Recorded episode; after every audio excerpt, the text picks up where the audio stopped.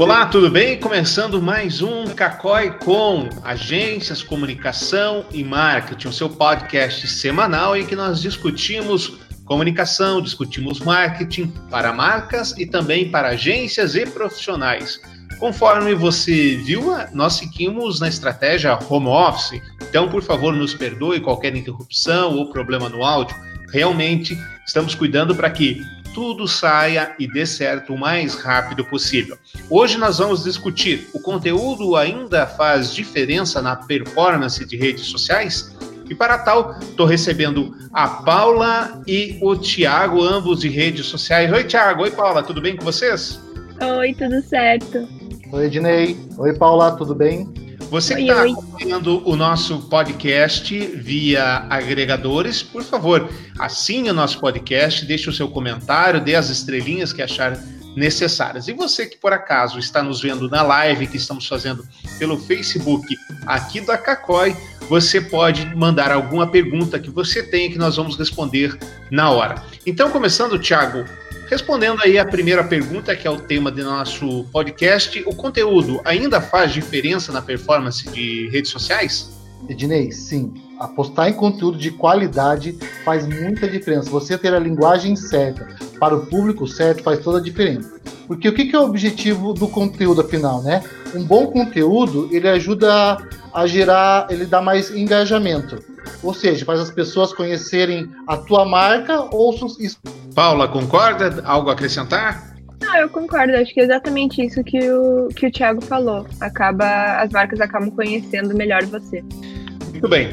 É, nas redes sociais a gente vê que tem uma infinidade delas, né? Nós temos aí a, a novidade maior que é o TikTok, que ele está se destacando principalmente no público jovem, ainda que um público mais velho desenvolva conteúdo no TikTok, ele ainda não é o principal core ali do, da ferramenta.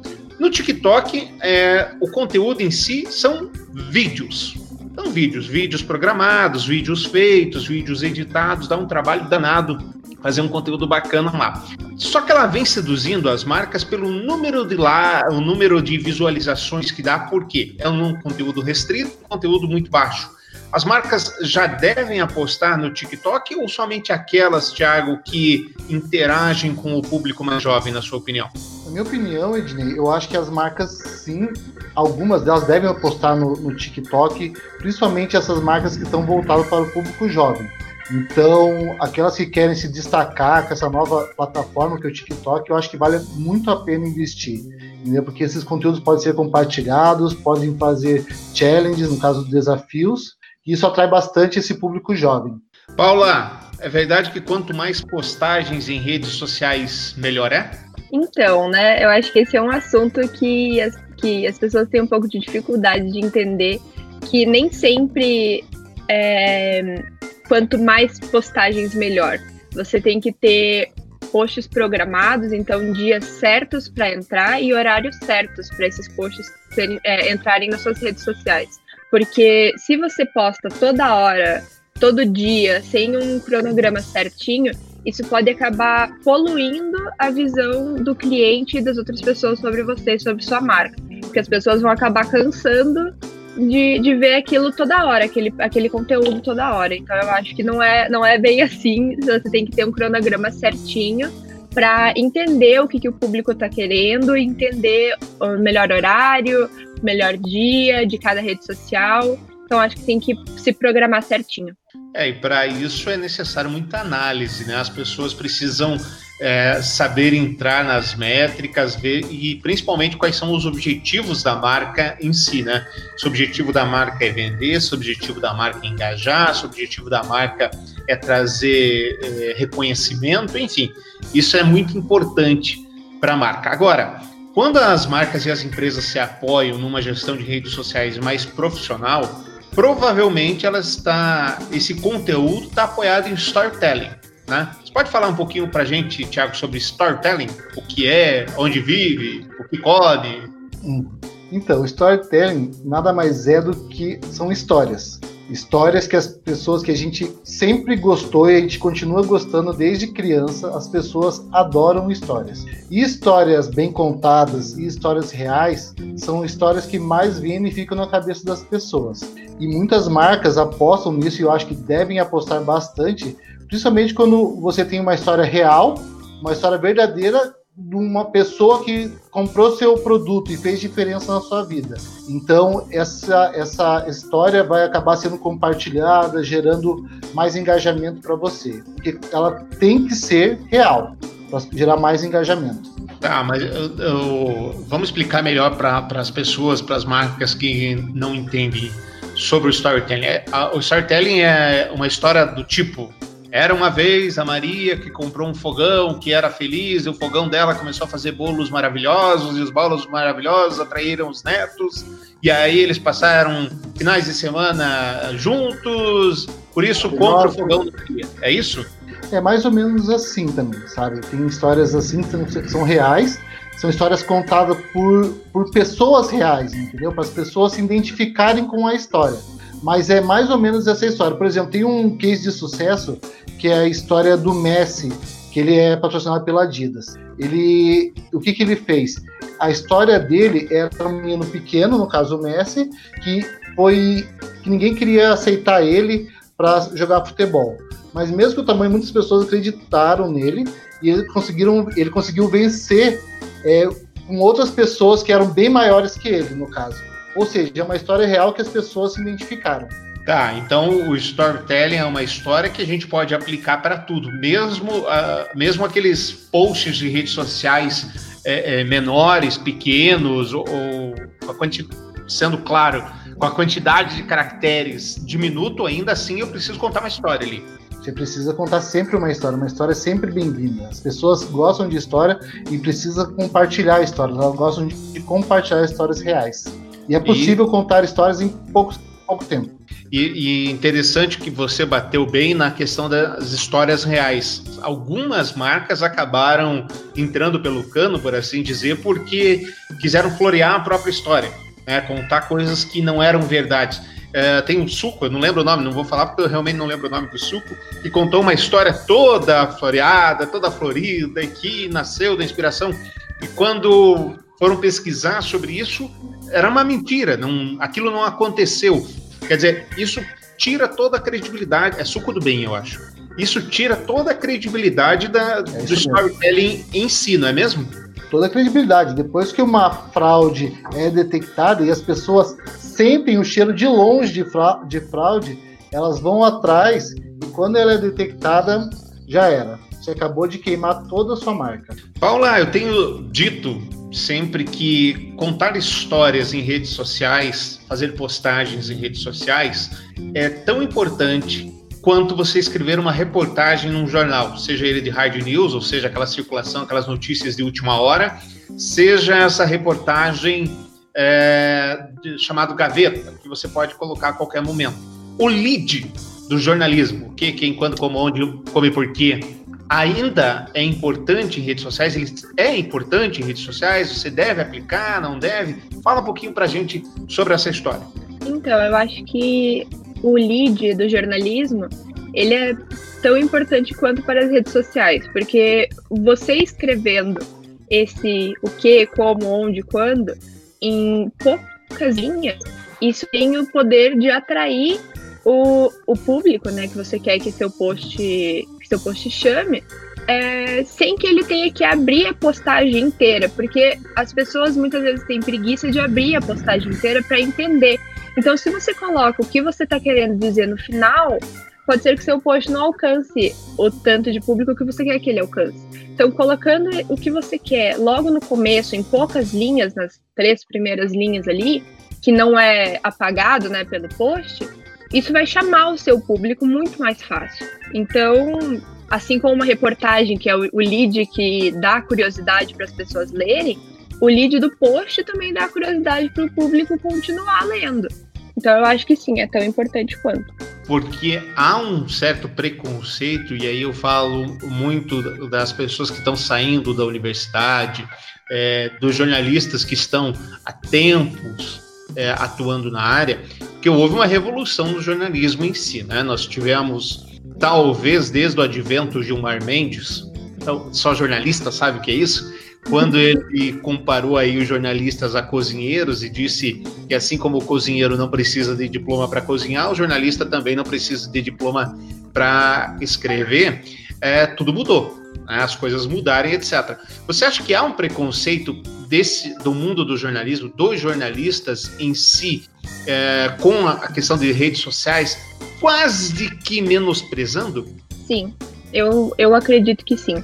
Porque vendo pela minha experiência na faculdade, a gente não vê muito sobre redes sociais. A gente só, só vê que o importante são esses, esses veículos mais. É, esses veículos maiores que a gente já conhece, como rádio, TV, jornal impresso, revista. Então, eu vejo que sim, tem uma, uma, um preconceito ali. Que muitas vezes as, as pessoas, os próprios jornalistas, acreditam que as redes sociais não são tão importantes assim para o trabalho, para o nosso trabalho, quanto você está em um jornal, por exemplo. Então, sim, tem um, um preconceito muito grande. E é, e é interessante isso, Thiago. Thiago, que é publicitário de formação, é interessante isso porque as redes sociais, e dentro desse preconceito que a Paula aí é, concorda comigo, as redes sociais, elas são o cerne da publicidade da nova, da no, do novo jornalismo, né? O novo jornalismo, ele traz as suas manchetes, os seus teasers, e antigamente ainda tem alguma coisa, mas antigamente tinha bem mais, tinha o clickbait, que eram aquelas matérias em que você punha nas redes sociais assim, uh, jogador de time da Série A testa positivo para coronavírus, veja quem. Para forçar o clique, ao forçar o clique, aumenta a audiência, aumentando a audiência, enfim. E esquece que, ainda assim, o bom jornalismo é o que faz a diferença. Né? O bom conteúdo é o que faz a diferença. No meio publicitário, você entende que isso acontece também, Thiago? Concordo, concordo sim, acontece sim. É, eu fico vendo também que na minha formação um tempo atrás, eu, não, eu não tive, por exemplo, a matéria redes sociais. É, e as pessoas hoje ela é mais valorizada, por exemplo, outdoor, mídia, televisão, tanto é que tinha o profissional de mídia que fazia os, os, os custos para ver quanto é que para vincular um, um, uma propaganda, uma publicidade, é, era totalmente diferente, era muito mais offline a publicidade. Hoje ela é totalmente, totalmente não digo, mas boa parte voltada para o online. E, e para a velha guarda que teve que mudar isso, né? É, é, é, difícil. Eu me acostumei agora com o, meio off, online, agora não, né, mas há muito tempo atrás, e dá toda a diferença, assim, a diferença meio online e offline, que é muito mais valorizado hoje o online do que o offline. É, é assim, uma mídia independe da outra. E engana-se quem entende que a mídia tradicional e a mídia online estão desvinculadas. Talvez no futuro estejam. Hoje não estão. Tanto que nós vemos aí num sucesso recente que é o Big Brother Brasil, marcas como o TikTok e o Facebook anunciando, inclu inclusive fazendo provas lá, prova do líder, etc. Quer dizer, eles estão intimamente ligados. Isso faz toda a diferença na vida. Agora, falando um pouco menos de conteúdo e mais de estética, o tamanho do texto. Quantos caracteres? Tem importância, tem relevância na hora da, na hora da postagem? Depende da rede? Como é que é, Paula, na sua opinião? É, então, é sempre um assunto também complicado, porque a gente quer a gente quer colocar um monte de informação, a gente quer chamar o cliente, mas isso acaba às vezes não, não acaba dando certo como a gente quer. Porque, como eu já tinha dito antes, as pessoas não, as pessoas têm preguiça de ler tudo. Então, o tamanho do texto importa sim. Se você conseguir fazer um texto bom, é, pequeno, com as informações que você precisa, voltando principalmente para o lead que a gente já tinha falado, com aquelas informações é, pontuais, é muito melhor. Muito melhor. Porque aí o seu público vai conseguir ler inteiro, vai ter vontade de ler inteiro e vai ter vontade de entrar no seu site, no seu blog, quer que seja, para ter mais informação. Você não precisa colocar todas as informações ali na legenda do, do texto. Você pode deixar aquele, aquele gostinho de quero mais, para o seu público ter vontade de entrar no seu site e ver o resto do seu serviço, o que você faz. E a imagem também que chama atenção, né? A imagem é a primeira coisa que o público vê. Então, se você tem uma imagem que chame atenção e que linka com o teu texto, com a, com a legenda, é sensacional, né? É o que a gente sempre quer. Tiago, uh, sempre dissemos e confirmamos que o conteúdo é o rei. Mas o que é mais importante em redes sociais? O conteúdo ou a imagem? Então, os dois. Um complementa o outro. Sem um, o outro não funciona. O popular então, é, é simples. É. é bem dessa. Porque se não adianta nada você ter uma imagem legal se o conteúdo não for legal, entendeu? Não adianta nada você ter um conteúdo legal se a imagem não chamar atenção. Eu acredito que sim, um complementa o outro. Uma imagem precisa ser boa e ela precisa estar conversando com o conteúdo que você escreveu lá embaixo. Paula, só posso escolher postar a imagem ou o texto? Você vai postar o quê? A imagem. é complicado. Mas a resposta certa é a imagem com texto, que inclusive é, é algo, que é algo muito difundido nos Estados Unidos, principalmente, e que aos poucos chega no Brasil, aqui na Cacó eu sei que a gente está usando já há algum tempo, que são aqueles posts texto, que é o que? Você faz uma sequência de imagens colocando o lead, né? É, colocando o lead como principal informação. Então, por exemplo, as pessoas que forem na, na página da Cacói hoje, elas vão ver lá que a gente colocou algumas dicas para quem para quem está sofrendo aí nesse período de, de coronavírus, de pandemia e etc. A gente colocou algumas dicas. Então essas dicas a gente podia ter colocado simplesmente com uma questão de link. Olha, tá aqui, usa se quiser, seja feliz. Ou a gente podia ter colocado como colocou ali, dica comercial, por exemplo, era o primeiro, né? Artesanato. E aí a gente vai contando para as pessoas, olha, artesanato, o que, que acontece? Teve uma queda de 70% no número de vendas. Essa queda de 70% do número de vendas, eu faço o que com essa, com essa conversa? E aí diz, ó, o que fazer? Repense expectativas de venda, evitando compras desnecessárias. Caso trabalhe com encomenda, negocie pagamento à vista. Caso apresentando queda, renegocie prazos de pagamentos com fornecedores. Quem trabalha com sistemas de entrega, enfim, assim por diante. Tem uma, é uma sequência de posts que a gente fez com vários setores, né? Mostrando isso. Isso é uma tendência algo já de algum tempo nos Estados Unidos e é uma tendência que veio e está se mostrando vencedora. Você também vê assim, Thiago? Eu vejo assim, a gente começou a adotar essa prática muitos clientes da gente, por exemplo, quando tinham blogs. Eles tinham blogs lá no, no, no site deles e a gente sugeriu, quando eu, a Paula, a Jamília, a Elode sugeriu, em criar esse novo conceito de post para as pessoas verem tudo num lugar só. Você entrega de uma maneira só, em forma de álbum, e as pessoas não precisam ser da própria rede. Igual acontece no Instagram. Você passa todo o álbum dela lá e tem todo o conteúdo de uma vez só. Se ela quer mais conteúdo, quer saber ainda mais, daí sim deixa disponível o link do blog. Mas é muito legal esse, esse, esse tipo de conteúdo. Já nos encaminhando para o final desse episódio do Cacói com comunicação, agências e marcas. O Paula, temos muitas redes sociais com abordagens diferentes e é preciso ter uma iniciativa diferente para cada uma delas. Você pode usar a mesma iniciativa, o mesmo conteúdo. Fala um pouquinho sobre isso. Então, tem que ter sim uma, uma estratégia diferente para cada uma, porque muitas vezes são públicos diferentes, né? Então, você não vai postar, por exemplo, no Facebook com a, o post com a mesma linguagem que você postaria no Twitter, pela, pelo dinamismo que, que é a diferença de dinamismo de cada uma e pelo próprio público.